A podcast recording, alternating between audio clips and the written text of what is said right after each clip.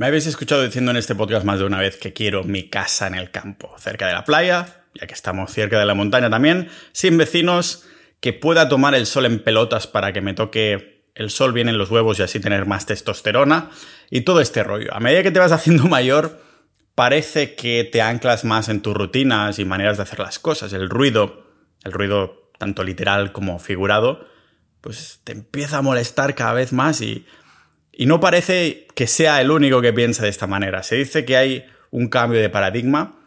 Yo veo claro que hay un cambio de paradigma, pero no tengo claro cuál es ese cambio de paradigma. Me refiero a que algunos dicen que los pueblos se están deshabitando y todo Dios se va a las ciudades, que es más cosas de hacer, más trabajos y todas esas cosas, pero otros dicen que los que trabajan en remoto están empezando a elegir más y más la vida de pueblo.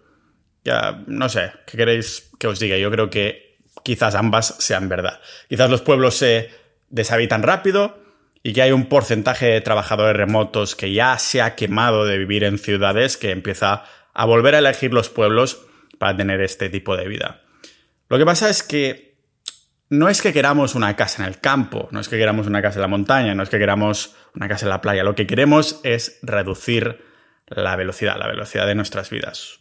Hubo un tiempo en el que, no sé si os acordáis, pero hubo un tiempo en el que idolatramos esas rutinas lentas, constantes y hasta dolorosas en ciertos momentos. ¿Por qué las soportábamos más? Pues porque sabíamos, perfectamente que soportar ese dolor nos llevaba a un futuro mejor. Es por esto que la paciencia se ha vuelto hoy más que nunca una virtud que es más y más difícil de encontrar porque nuestra capacidad de atención se ha visto mermada y es normal. Hemos desentrenado, de, alguna manera para decirlo así, hemos desentrenado la paciencia. Pensad en TikTok, Instagram, Twitter y todas estas redes sociales. La capacidad de concentración de la gente se ha estado reduciendo cada vez más, más incluso que la cantidad de pelo que tengo en la cabeza.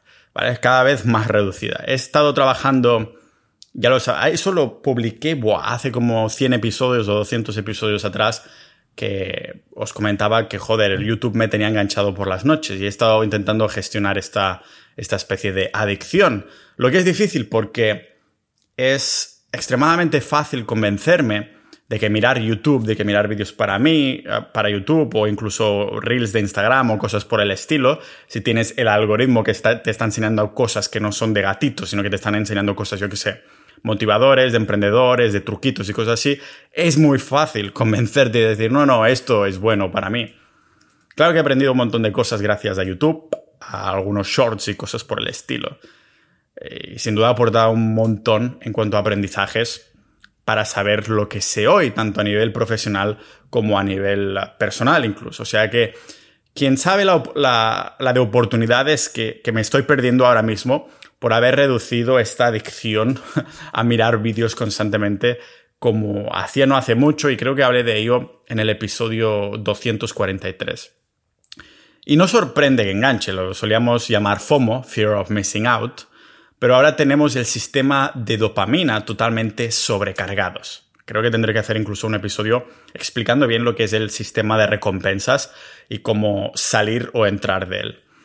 Pensad que recibimos una pequeña dosis de dopamina cada vez que abrimos una de estas redes sociales porque no sabemos qué cosas nuevas y emocionantes ah, veremos. La dopamina es esto, es el, el, ansia de esperar, a ver, a ver, a ver si tengo notificaciones, a ver si tengo mensajes, es ese ansia del querer, de estar a punto de, es esa hormona, ¿no? Como la rata en el dispensador de pastillas de cocaína. Seguimos regresando a por más dosis. No sé si os acordáis de ese experimento en el que las ratas pues simplemente tenían la opción de apretar una palanquita y le daban más cocaína.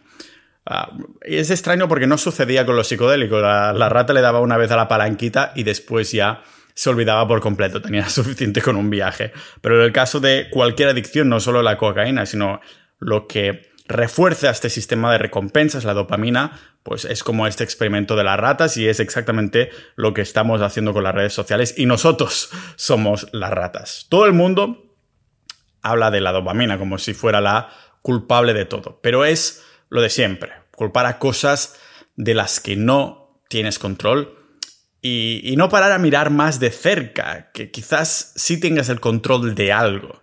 Y os lo voy a explicar en una sola palabra. Tranquilidad, o más bien dicho, velocidad bajo control. Esto es lo que vamos a indagar hoy aquí, en el, en el, vivir sin preocupaciones, en el vivir con preocupaciones, en la un poco cómo manejamos nuestra vida desde un punto de vista de velocidad y lo que es exactamente la ecuación del movimiento, pero aplicada a las vidas personales de velocidad y masa en cuanto a proyectos personales, proyectos de vida y muchas cosas más. Vamos a verlo aquí en este podcast multipotencial de Pau Ninja.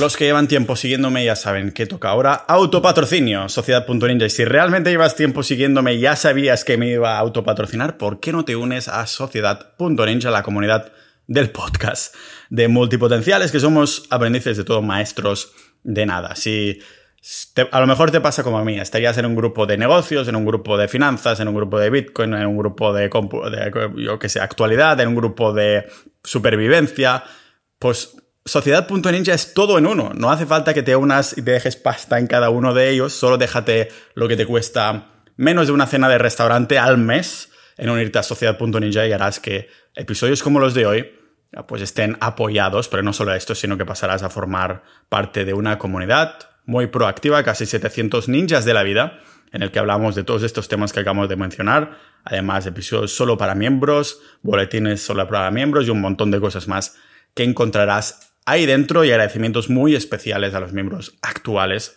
estos ninjas de la vida que, me apoyan y que permiten que cada mañana pueda ir a la cafetería a trabajar de 3 a 5 horas en escaletas, en guiones, en ideas, en informarme, ah, solo para poder hacer estos episodios para vosotros. Y es justo hoy mismo que un amigo con el que comparto oficina, oficina llámale cafetería al fin y al cabo, pero si digo oficina queda más fancy, que me ha propuesto de ir a otra cafetería porque la nueva tiene aire acondicionado y bla bla car o lo que sea. Le he dicho que sí, ah, pero mentalmente me he quedado, soy sincero, un poco jodido.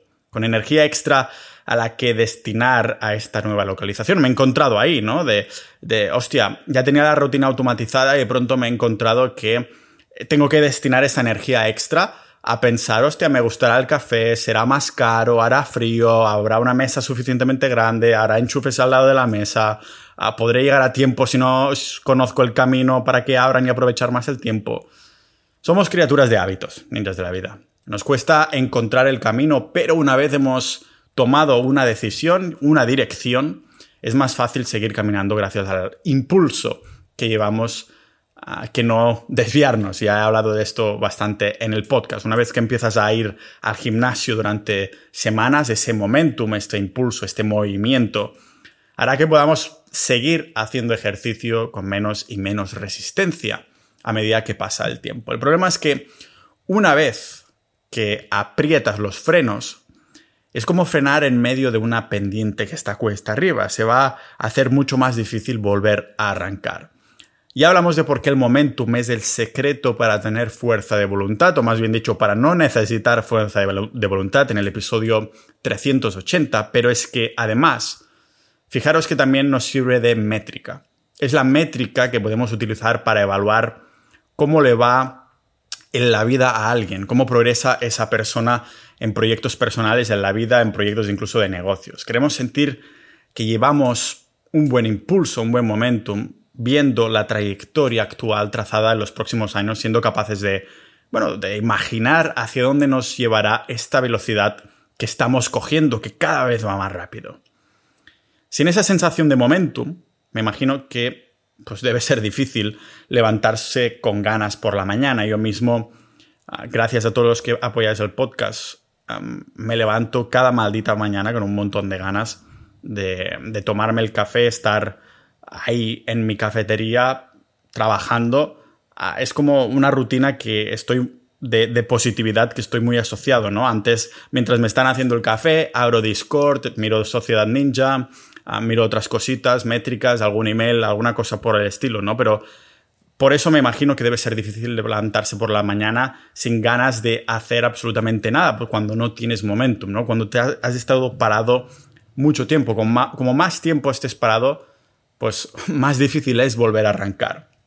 Fijaros que En física, el movimiento, el impulso está basado en dos cosas, la masa y la velocidad. Y no estoy hablando de la masa de mis bíceps, ¿vale? Cuando consideramos el movimiento de nuestro trabajo o incluso de estilo de vida, realmente estamos considerando la masa de en lo que estamos trabajando y la velocidad a la que estamos haciendo este trabajo. La gracia es que si la masa o la velocidad nos va mal, podemos como intentar compensarlo con el otro. Si la masa va mal, pues lo intentamos compensar con la velocidad. Si la velocidad va mal, lo intentamos compensar con la masa. Pero no somos una cultura de, masa, somos una cultura de velocidad. Me refiero a que nadie se fija en los emprendedores que lo petan cuando ya tienen 50 o 60 años. Lo que destaca es el chaval que se ha vuelto multimillonario con 16 años. Fijaros, crea una vida con el máximo de opciones para tener libertad de elegir. Sea un nómada digital para vivir en cualquier maldito país. Al menos tener esa opción de hacerlo si quieres hacerlo, ¿no? Cambia de grupo de amigos cada dos años por cada país. Ah, no corras tampoco en tener pareja romántica siempre que puedes, no sé, al fin y al cabo, puede ser polima, no polímata, bueno, también, puede ser que, tener un montón de parejas y después, pues si te da gana, congelas tu óvulo y, haces crecer a tu progenitor en un útero ahí artificial dentro de 40 años, ¿no? como lo veo yo, es que podemos pensar en esta opcionalidad como lo opuesto al momentum. Yo creo que son enemigos. Ese momentum, que es lo que queremos, el enemigo del momento es tener tantas opciones. Si tienes muchas opciones, tu inercia, tu impulso, tu momentum se ralentiza. ¿Por qué? Pues porque esta bola de nieve ya no va en línea recta y ya está, sino que se va encontrando desviaciones, caminos, opciones a las que elegir. Como más conservamos nuestra opcionalidad, menos nos centramos y menos centrados estamos en una, en un área de la vida en concreto. Lo siento, multipotenciales, ¿no? Yo que soy secuencial, multipotencial secuencial, pues en, este sentido me centro en un área de la vida hasta que paro, necesito conseguir otro momento. Lo bueno es que tengo alguna cosa como es el podcast, en el que no importa el tema que elija, la bola de nieve se va cogiendo varios caminos a la vez, ¿vale? Pero no, en este caso no importa si es carrera profesional, una persona o un sitio. Como más conservamos opciones, menos centrados estamos. Si escribes durante 10 años, habrás acumulado tanta masa en esta ecuación de trabajo, tanta masa y experiencia, que el propio momentum que llevas te llevará hacia adelante sin mucha necesidad de velocidad. Habrá muy poca resistencia porque ya llevarás 10 putos años haciendo lo mismo. A medida, claro, que tu masa de trabajo continúa aumentando, el impulso y el, sentido ah, de progreso en este campo pues continúa también aumentando, sin que sintamos necesariamente la necesidad de pisar el acelerador en absoluto. Es como el coche que va ya en una bajada y venías en sexta. Incluso podrías pues, deslizarte e incluso disminuir un poco la velocidad durante un tiempo en el que estás impulsando, que el movimiento de la propia bola de nieve del coche continuaría rodando colina abajo, ah, la bola de nieve, no el coche, por muchas piedrecitas que se encontrarán en la bajada, porque ya sería una bola de nieve lo suficientemente grande. Existe el mito de que los fundadores de startups más exitosos tienen 20 años y la realidad es que la media es de 40 a 50 años de edad. No queremos pensar que los fundadores de startups más exitosos son viejos, no son viejos, no es que sean viejos de 40 a 50, pero sí son más viejos que un chaval de 20, porque dices, buf, a esa edad no sé si querré seguir trabajando en esa startup que estoy pensando, ¿no? Me recuerda al sketch ese de, la serie The Office de Michael Scott, que dice, Pam, mírame qué tal vale un bebé. Y dice, uy, las colas de espera de adopción son de seis meses. Y dice, ¿seis meses? Buf, no sé si querré un bebé habiendo pasado seis meses. No sé si querré ser padre dentro de seis meses.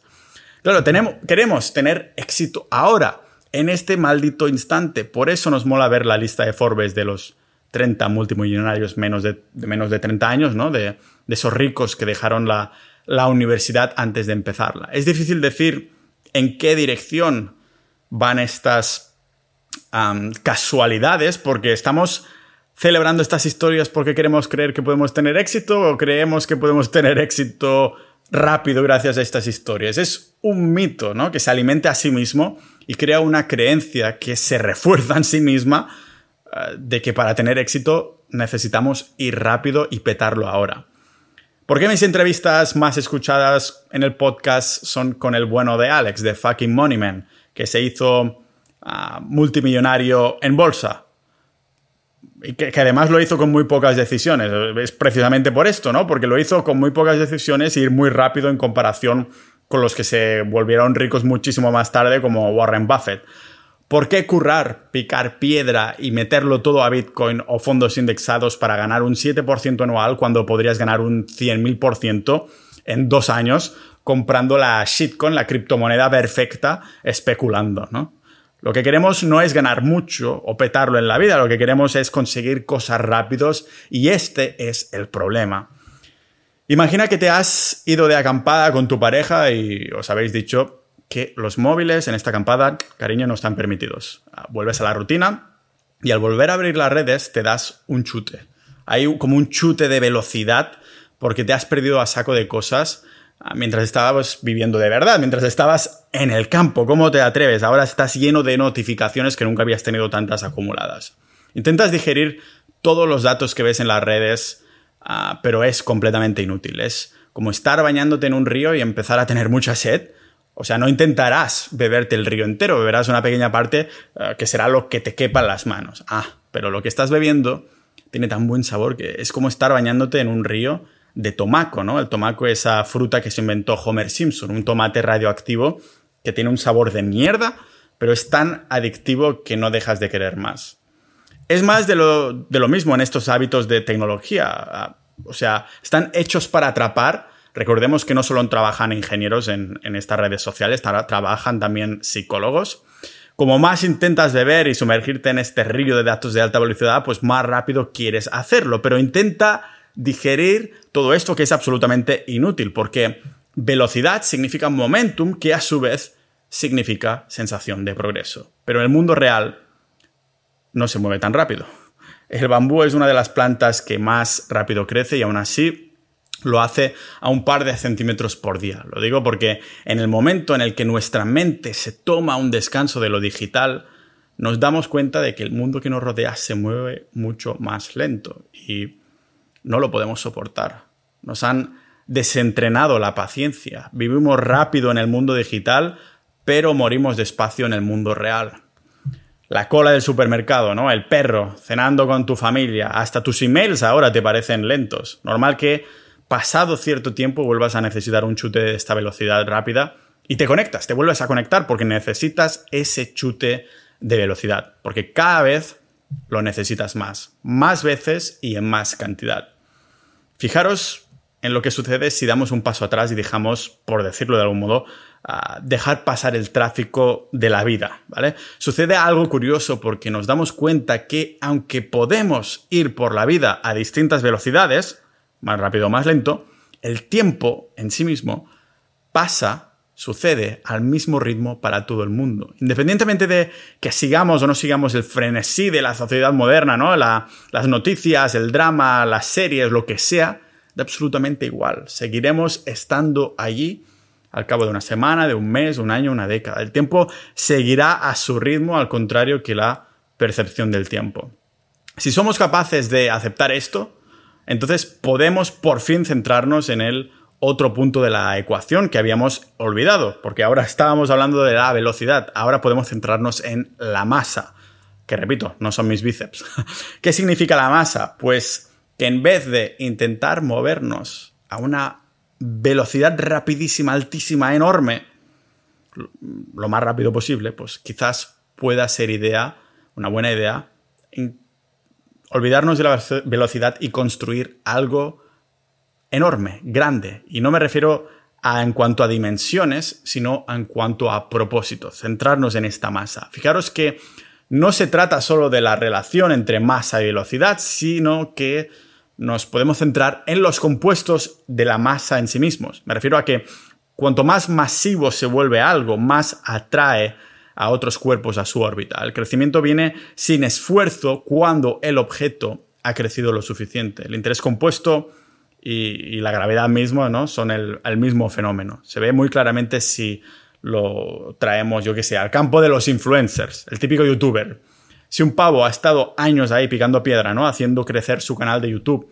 haciendo vídeos sin parar, porque no necesariamente se ha hecho viral, sino simplemente porque ha picado mucha piedra y no se ha hecho viral, pero se han ido apuntando gente ahí, se han ido suscribiendo, pues una vez han pasado, yo qué sé, cinco años y ha amasado un montón de audiencia, algo grande, solo necesita hacer un vídeo anunciando lo que le dé la gana para generar miles de euros en cuestión de minutos. Esa, es esa masa grande, el influencer, que atrae a los otros objetos. Es, en cambio, la velocidad no funciona de esta manera, ¿vale? Cuando más rápido se vuelve algo, más energía necesita para acelerarlo sin que dependa del momentum. La pregunta se vuelve, ¿qué significa exactamente crear algo masivo, algo grande, algo con propósito? Pues veréis, hay ciertos tipos de trabajo que es verdad que son más, más lineales, porque no contribuyen de ninguna manera a construir una masa, un cuerpo de trabajo, ¿vale? Como, yo qué sé, conducir un taxi, por ejemplo. Ah, en cambio, ahora imagina la escritura, incluso la jardinería, la carpintería, la creación de una startup. ¿Dónde está el techo ahí? ¿Dónde está el techo? Lo que dejas hecho, ahí queda, ¿no? En, en Evergreen, queda hecho ahí y es acumulativo. Vale, sabemos lo que significa, pero el reto sigue ahí. El reto es que en centrarse en hacer algo rápido, la velocidad, y centrarse en hacer algo grande, la masa, que son enfoques que se oponen. Es como la ironía de la vida. La velocidad nos anima a pensar a corto plazo, mientras que la masa nos anima a pensar a largo plazo. Cuanto más nos sumergimos en el mundo de la, alta velocidad, sobre todo en esta economía eh, digital, en la era de la información digital, más pensamos que todo tiene que suceder ahora mismo, pero rara vez lo, hace. Y si lo intentamos, si lo intentamos apretar, pues podemos reorientar constantemente nuestro enfoque de velocidad versus masa. Son nuestros hábitos diarios los que nos hacen acelerar o desacelerar y elegir una dirección u la otra y todo lo que hacemos en el día a día juega un papel crucial en esto, en si aceleramos en la dirección que queremos o desaceleramos los alimentos que consumimos nos aceleran o desaceleran, ¿no? La cafeína o el alcohol nos aceleran, la María o las setas alucinógenas nos desaceleran, nos hacen dar un paso atrás para hacer zoom out. La manera en cómo consumimos estos alimentos también es la comida rápida ah, para una cultura de, que sea valorada por la lentitud, la paciencia, la constancia y la perseverancia. Pues claro que no, por esto se llama comida rápida. O la información que consumimos también nos acelera o desacelera. Las redes sociales, las noticias, libros de desarrollo personal, todo esto nos acelera. En cambio, los clásicos, la poesía, el arte, nos desaceleran.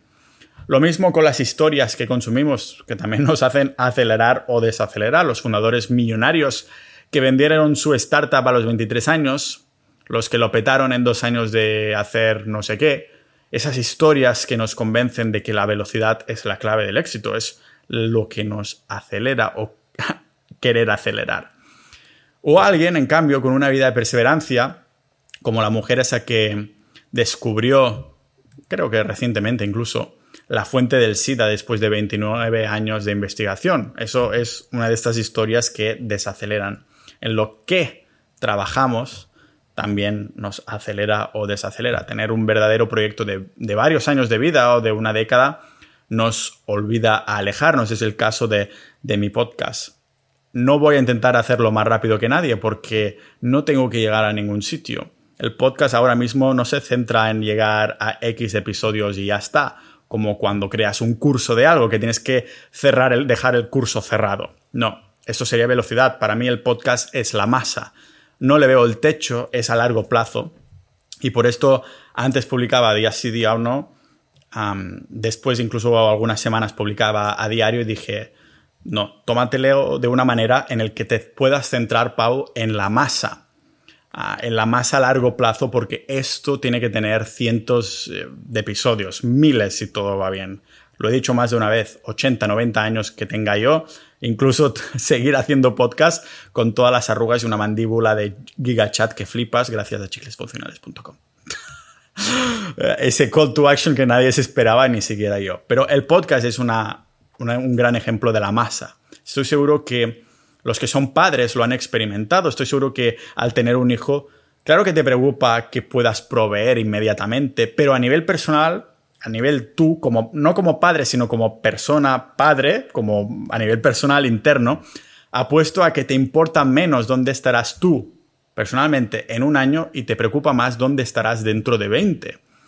Son elecciones que hacemos cada día. Elegimos pisar el acelerador para llegar rápido o tomarlo con calma para disfrutar del paisaje. Por muy tentador, pues que sea pensar que la velocidad es un elemento importante del éxito en la vida, solo importa si es no existente. No puedes moverte en el tiempo más rápido, solo puedes moverte más rápido dentro del tiempo. Recordemos que sí, el bambú es esa planta que citábamos que, que crece más rápido, pero no dura nada. No hay bambús de 100 años. En cambio, los robles, el roble es un árbol que crece lento a más no poder y aún así llega a vivir cientos de años. Me acuerdo cuando estaba ahí viviendo en Nueva Zelanda, esos árboles centenarios que te dan ganas de ser un maldito abrazárboles literalmente.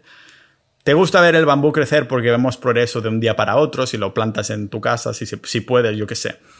Pero no te quedas embobado por la magnitud del bambú, solo por su velocidad.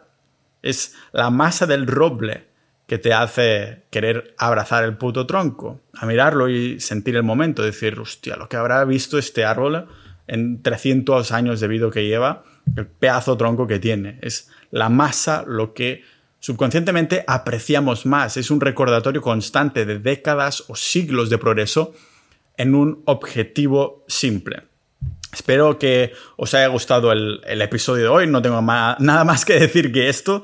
Así que quería agradecer una vez más a todos los miembros de Sociedad.ninja. Recordad que si queréis apoyar este podcast por menos de lo que cuesta una comida, una cena, un desayuno bueno, un brunch al mes, ir a Sociedad.ninja y pasa a formar parte de esta comunidad de multipotenciales con episodios exclusivos, debates internos muy interesantes, boletines y mil cosas más. Nos vemos como siempre en el próximo episodio de este podcast multipotencial de Pau Ninja.